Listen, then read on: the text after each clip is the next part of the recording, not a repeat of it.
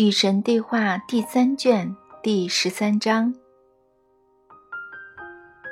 哇，你这些话很刺耳哦！你是说我们不该做出承诺，不该向任何人承诺任何东西吗？从你们大多数人现在的生活来看，每个承诺都包含着一个谎言。这个谎言就是，你们现在能够知道，在未来任何时刻。你们将会对某件事情产生什么感受？你们将会怎样处理那件事？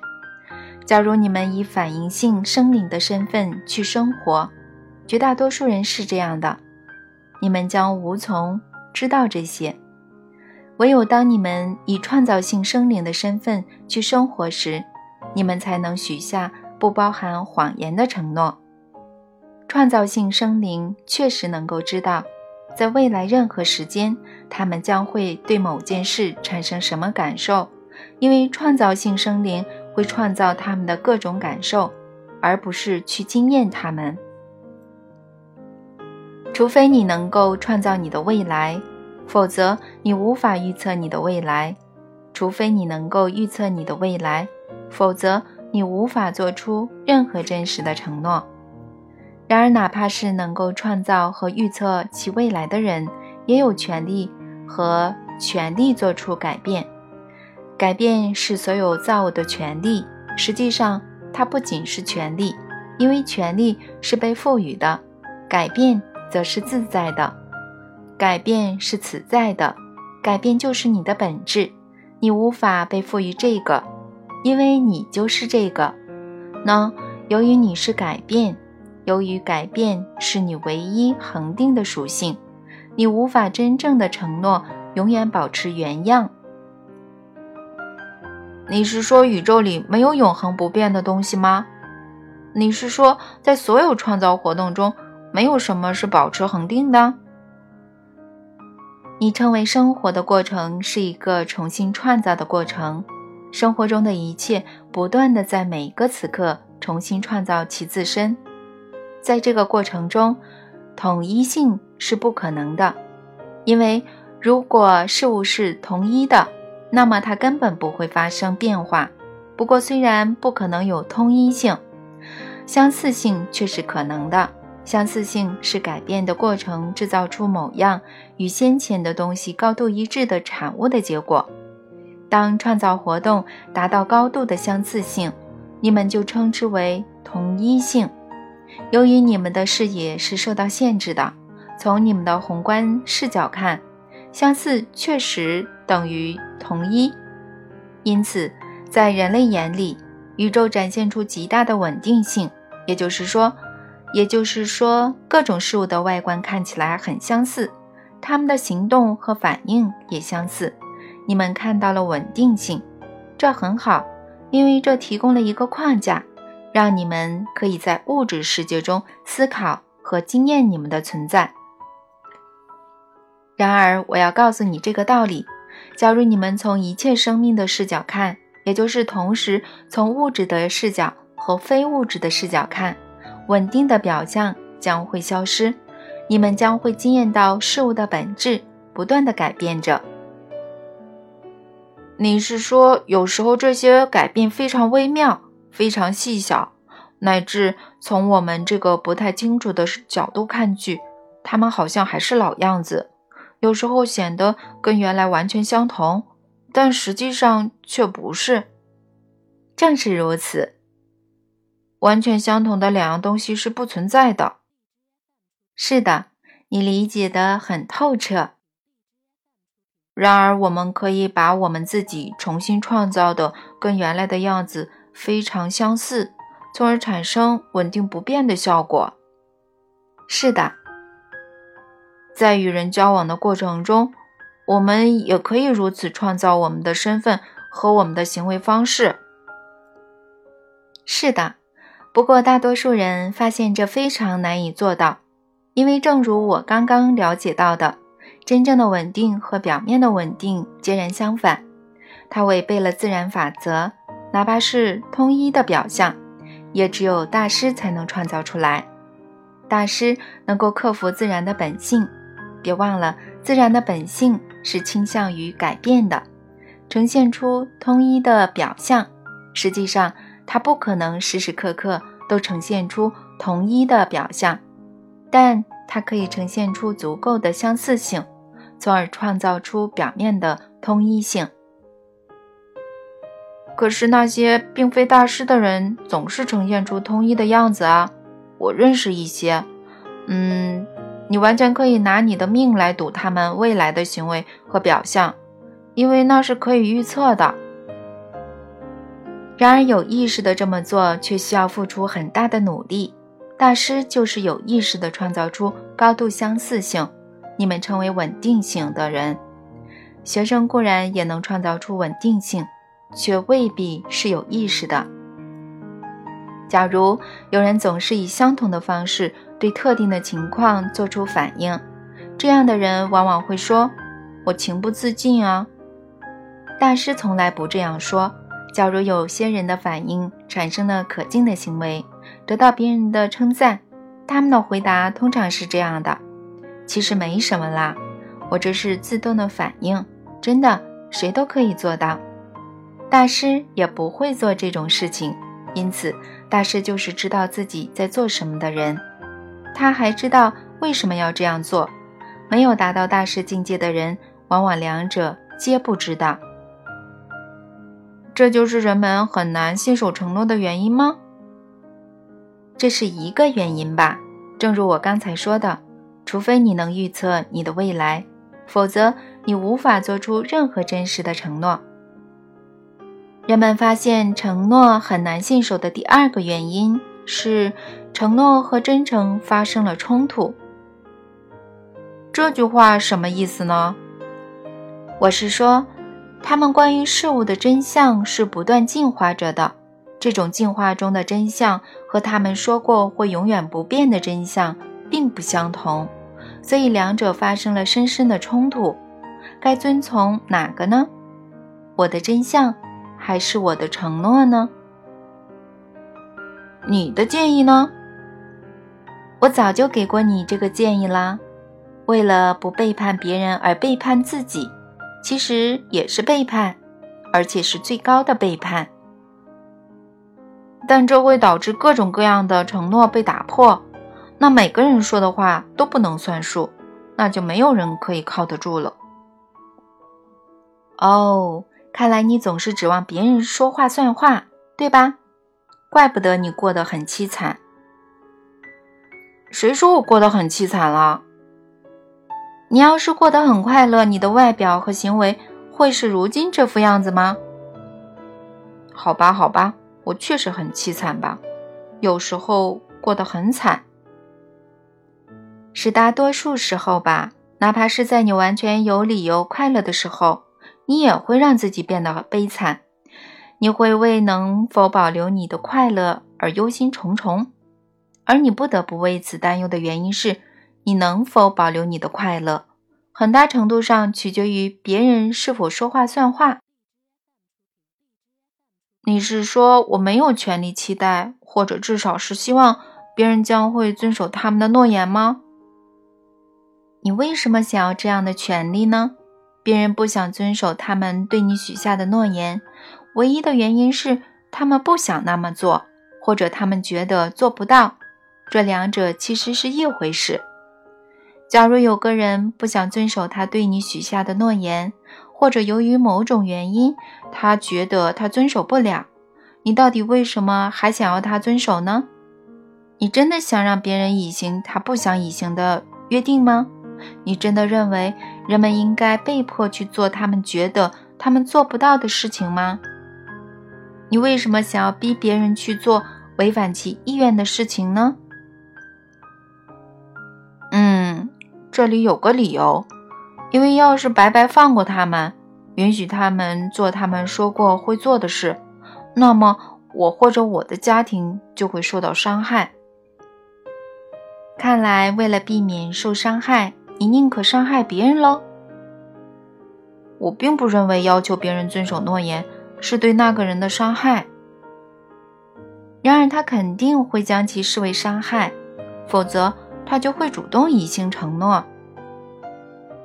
那我就活该受伤害，或者看着我的孩子和家人受伤害，而不是去要求别人遵守诺言，以免伤害到对方吗？你真的认为你只要强迫别人履行承诺，你就能够避免受伤害吗？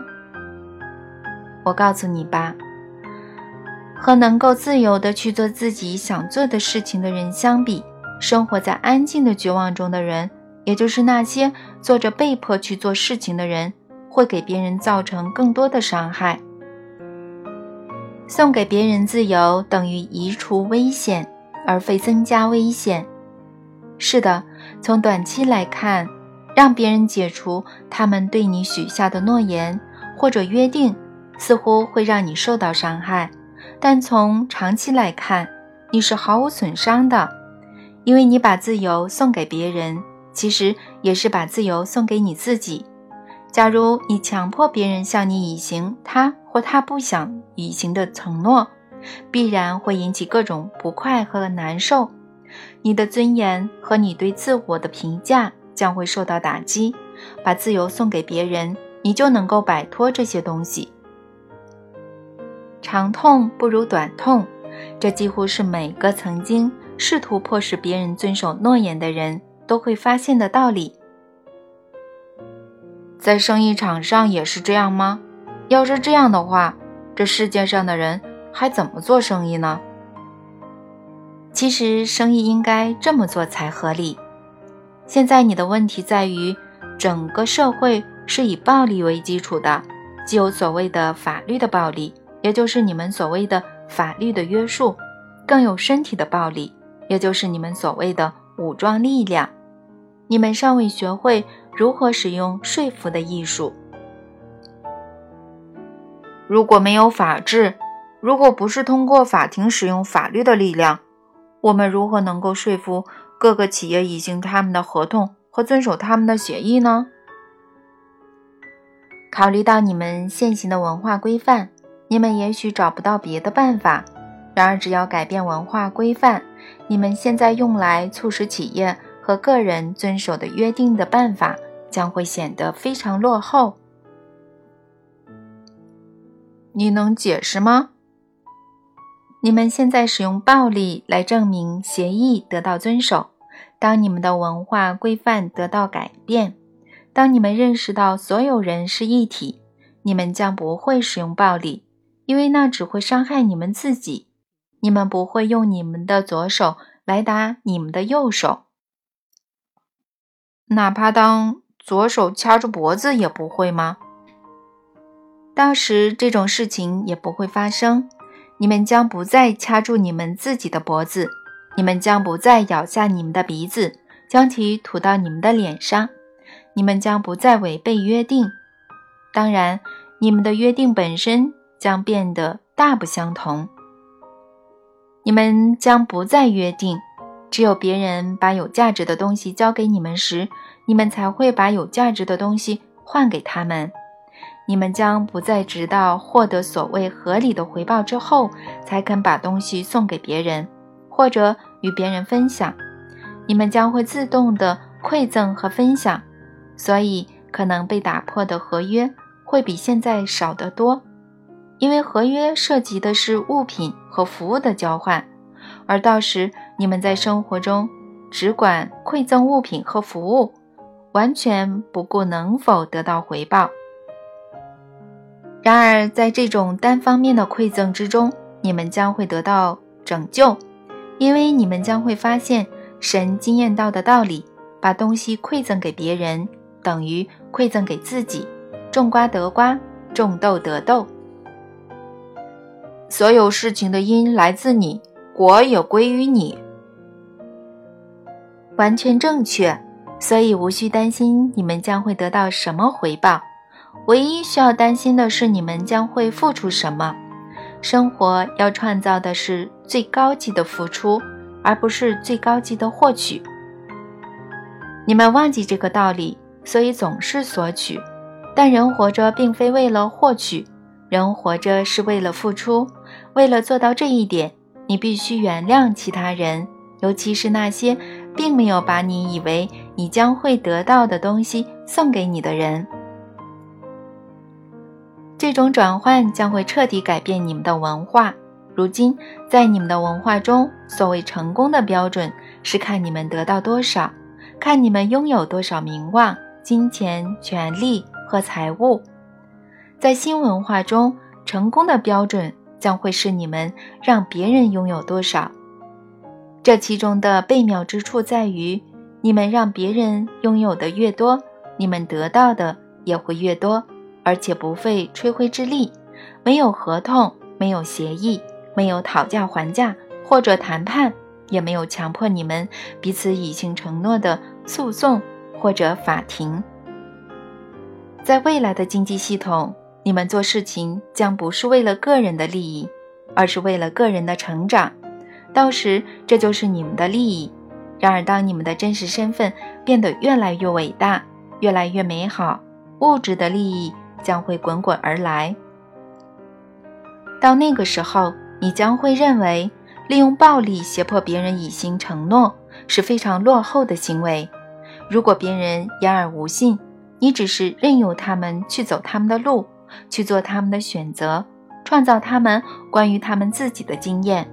无论他们不肯给你的是什么，你都不会觉得惋惜，因为你知道那种东西多的是，而且他们不是你要的东西的来源，你才是。哇，我懂了，但我觉得我们真的离题万里了。刚开始讨论的时候，我问你爱是什么，人类是否能够没有限制的表达它？那让我们谈起了开放式婚姻，但突然间我们却聊到这里。其实没有啦，我们讨论的一切都是相关的，这正好让我们可以来谈谈你那些关于所谓光明社会。或者进化程度更高的社会的疑问，因为高度进化的社会既不存在婚姻，也不存在生意，更不存在你们为了让社会成为整体而创造出来的社会制度。是的，不过我们等会儿再谈这个吧。现在我只想结束这个话题。你刚才说的话很有趣。按照我的理解，你的意思是？绝大多数人无法履行承诺，所以不应该做出承诺。这对婚姻制度是毁灭性的打击。你在这里用“制度”这个词，真是深得我心。在大多数人的经验中，婚姻确实是一种制度，他们觉得受到了制裁。是啊，婚姻既是精神病疗养制度，也是劳改制度。这不济也是高等教育制度。正是如此，确实如此，在大多数人的经验里，它就是这样的。好啦，我刚才是跟你开玩笑的啦。我认为这不是大多数人的想法，毕竟有数以百万计的人热爱婚姻制度，而且想要保护它。我还是坚持我的观点，大多数人在婚姻中度日如年。并不喜欢婚后的生活，世界各地的离婚率便是明证。看来你认为婚姻应该被废除了？我对此没有好恶之分，我只是……我知道，我知道，实话实说嘛。说对了，你总是想让我成为一个有好恶的神，可惜我不是。谢谢你不再那么做。嗯。我们不仅攻击了婚姻，刚刚还攻击了宗教。假如整个人类明白神并没有好物，宗教确实无法存在，因为宗教的立教之本就是宣称神是有好物的。如果你确实没有好物，那么宗教肯定是一个谎言。你说这话说的有点重，我宁可称之为虚构品。它只是你们杜撰出来的东西。神喜欢我们结婚，也是我们杜撰出来的吗？是的，我并不喜欢这类东西，但我发现你们倒是喜欢的。为什么呢？我们既然知道婚姻如此难熬，为什么还会喜欢它呢？因为你们发现，唯有结婚这种方法，能够让爱的经验。变得永远或者永恒。唯有通过婚姻，女人才能保证她的温饱和安全；唯有通过婚姻，男人才能保证持续的得到性爱和陪伴。于是，男人和女人创造了婚姻这种社会传统，双方达成了交易：你给我这个，我给你那个。从这个方面来讲，婚姻非常像生意，它是男人和女人签下的合同。由于双方都需要落实这份合同，所以它被说成是神圣的契约。若有违背它，必将遭到神的惩罚。后来这种说法不起作用了。你们便创造了法律来落实它，但是连法律也无能为力。无论是神的法则还是人的法则，都不能阻止人们背弃他们的结婚誓言。怎么会呢？因为你们编出来的这些誓言，往往违背了唯一有效力的法则。那是什么法则呢？自然的法则。但生活的本质就是表达和谐与合一啊！你一直不都是这么对我说的吗？婚姻是我们对和谐与合一最美好的表达，你知道吗？凡是神撮合的，没有人可以将其拆散。婚姻就属于这种情况。大多数人婚后的生活来看，婚姻根本是不美好的，因为每个人都有三种与生俱来的天性。而婚姻与其中的两种发生了冲突，你能再说一遍吗？我想我差不多能弄懂了。没问题，让我们再次从头说起。你们的身份是爱，而爱的本质是无限的、永恒的、自由的，因此这也是你们的天性，这是你们的身份的本质。你们天生是无限的、永恒的、自由的。那些有人编造出来的制度和理论，无论它是社会的、道德的、宗教的、哲学的、经济的，或是政治的，只要违背或者贬义你们的天性，都会对你们的自我造成压迫，而且都会遭到你们的奋起反抗。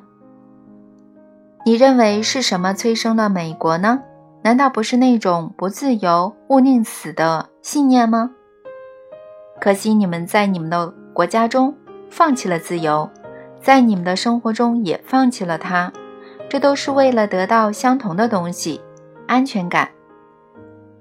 你们在生活中提心吊胆，甚至害怕生活本身，所以你们放弃了这种人类的天性，用它来交换安全感。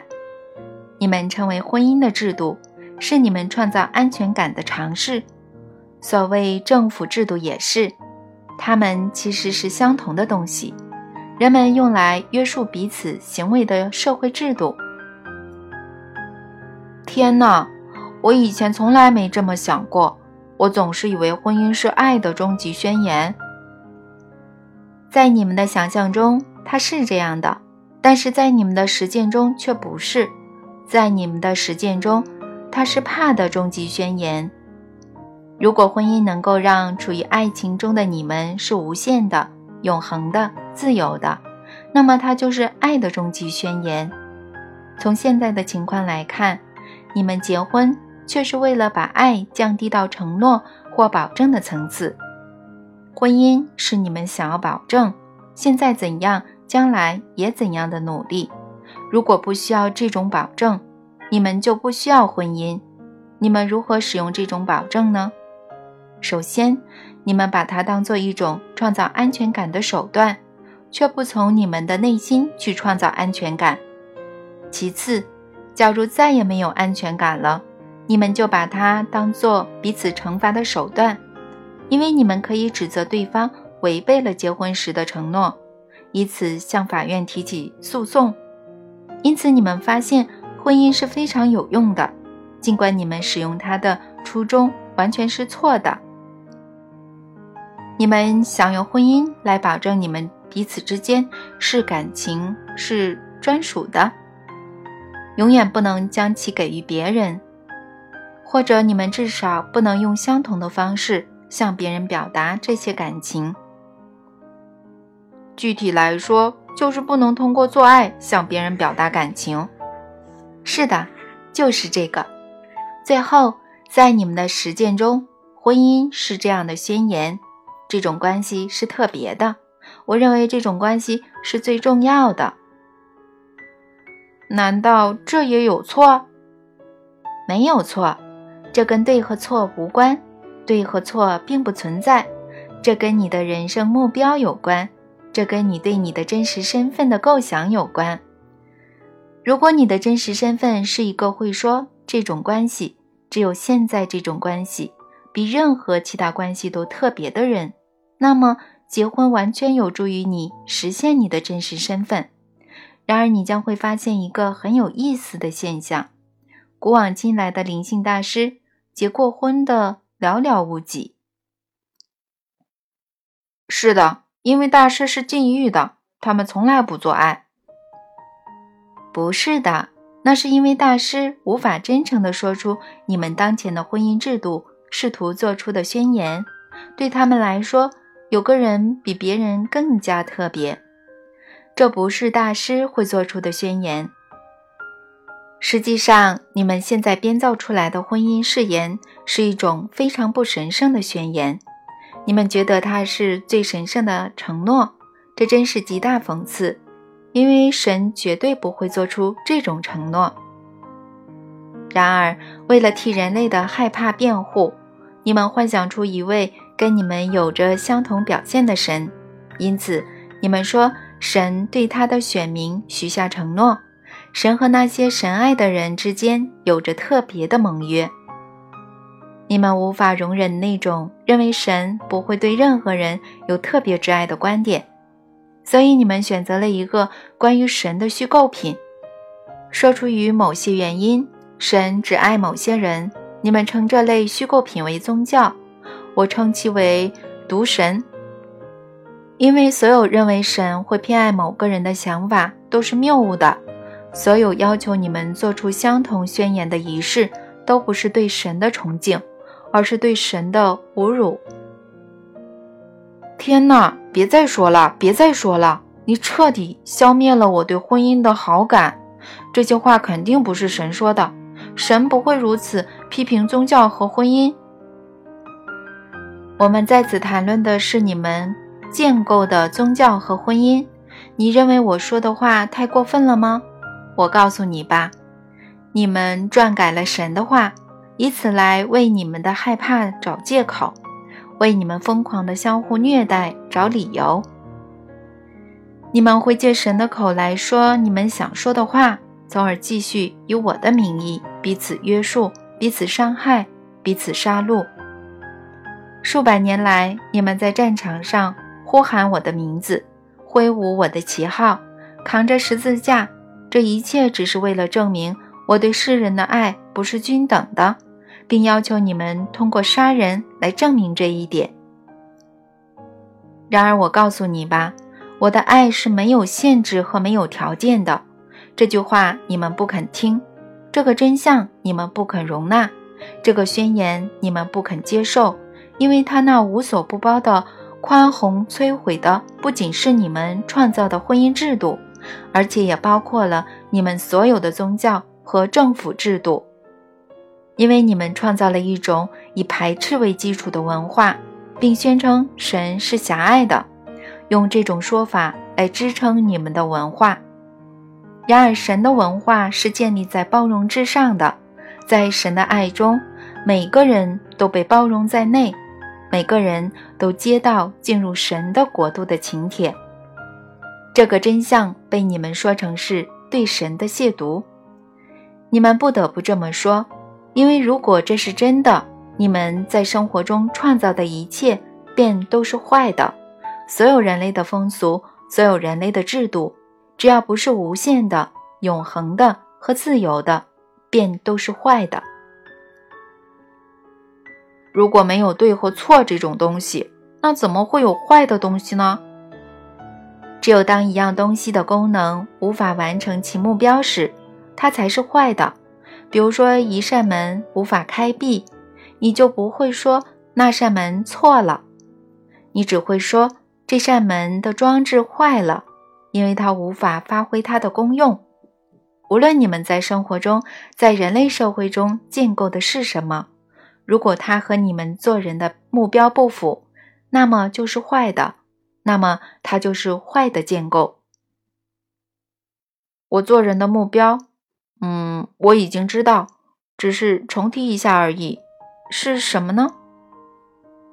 是决定和宣布，创造和表达，经验和实现你的真实身份，时时刻刻重新创造你自己，最完美的实现你对你的真实身份的最高憧憬。这就是你做人的目标，这就是所有生活的目标。那会让我们处于什么境地呢？我们毁灭宗教，我们废除婚姻，我们推翻政府。然后我们要怎么样呢？首先，我们没有毁灭、废除和推翻任何东西。如果你们创造的东西不起作用，产生不出你们想要的东西，那么描述这种情况并不等于毁灭、废除或者推翻那样东西。请努力忆起评判和实话实说之间的差别。好吧。我不打算跟你争论，但你刚才说的许多话，在我听来特别像评判。我们受到话语极大的限制，话语真的非常少，所以我们不得不反复的使用相同的词汇，哪怕他们并不总是传达相同的意义或者相同的思维。你们说你们爱香蕉船、雪糕，你们也说你们彼此相爱。但这两个爱的含义肯定大不相同，所以你也明白的，你们可以用来描述感受的话语真的非常少。在用这种方式，用话语的方式与你交流时，我会允许我自己经验到这些话语的限制。我愿意退一步承认，由于部分我说过的话是你们做出评判时会使用的，当我使用它们时。你们确实很容易得出我是在进行评判的结论。我在这里向你保证，我没有在这套对话录中。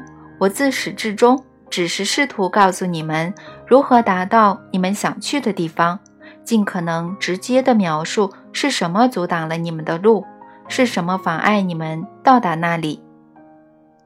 就拿宗教来说吧，你们说你们想要到达一个地方。在那里，你们能够真正的认识神和爱神。我只是说出实情，你们的宗教并不能将你们带到那里。你们的宗教让神变成了大谜团，促使你们不要爱神，而是要害怕神。宗教在改变你们的行为方面也无所作为。你们今天仍在彼此杀戮。彼此谴责，彼此说对方是错的。实际上，一直鼓励你们这么做的，正是你们的宗教。所以，就宗教而言，我只是看到你们说你们希望它能让你们到达某个地方，而他正在把你们带去的是别的地方。现在你说你们希望婚姻将你们带往永恒的极乐之地，或者至少是一个。相当祥和、安全和幸福的地方，和宗教相同。刚开始的时候，当你们刚刚惊艳到它的时候，你们这种叫做婚姻的发明，很好的实现了你们的目标。然而，和宗教相同，你们在这种经验中寄居的越久，他就越会将你们带往你们说你们不想去的地方。结过婚的人。有将近一半最终离了婚。